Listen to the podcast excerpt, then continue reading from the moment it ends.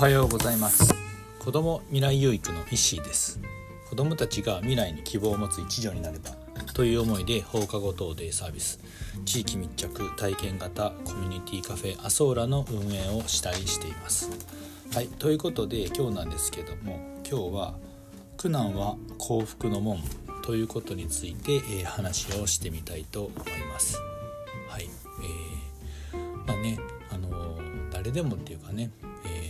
苦しいこと、ね、嫌なことっていうのはまあ嫌だなってね、えー、思ってね逃げたくなったりする、まあ、こと気持ちねたくさんあると思うんですけどもその苦しいことの先には必ず幸せ幸福が待っているということなんですけどもなかなかそこの、えー、境地というかね、えー、ここのこの苦を乗り越えれば必ずねあの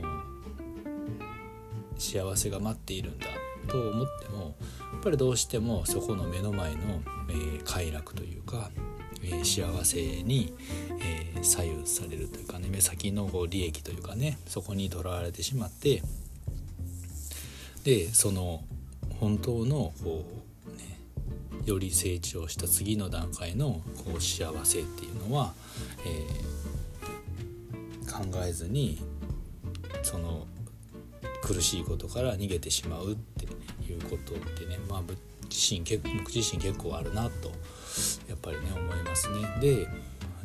逃げてそこの目の前の苦しいことから、まあ、逃げてしまっては、まあ、永遠にねその、まあ、幸せなこと福は来ないのではないかなというふうにね思うんですよね。まあ、ピンチはチャンスでピンチになった時にこそこの成長ポイント苦しいことが目の前に来た時こそ、えー、成長ポイントとなってそこを乗り越えた先には必ず今までの自分では、えー、感じることができなかったとかね、うん、思うことができなかったとか今まで以上に想像することもできなかったような自分が待っているのではないかなというふうに思うんですよね。なのでその目の前のね苦しいことが来たら、まあ、逃げるのではなくてねこれを乗り越えた先には必ず、え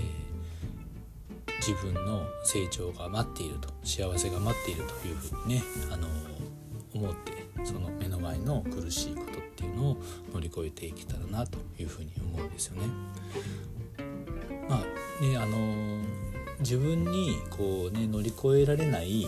まあ、試練とか壁っていうのは目の前に現れないっていうことなのでその目の前に現れたこの苦しいことっていうのは必ず乗り越えられるんですよね。絶対に無理なことっていうのはまあねその無理なピンチとかね、えー、苦しいことっていうのは自分の目の前には起きないということなのでなのでまあその辺りをねやっぱりね考えながらね、苦しいことがあってもそこに立ち向かって、ね、乗り越えてその先の自分、ね、成長っていうのを遂げていきいけるように日々、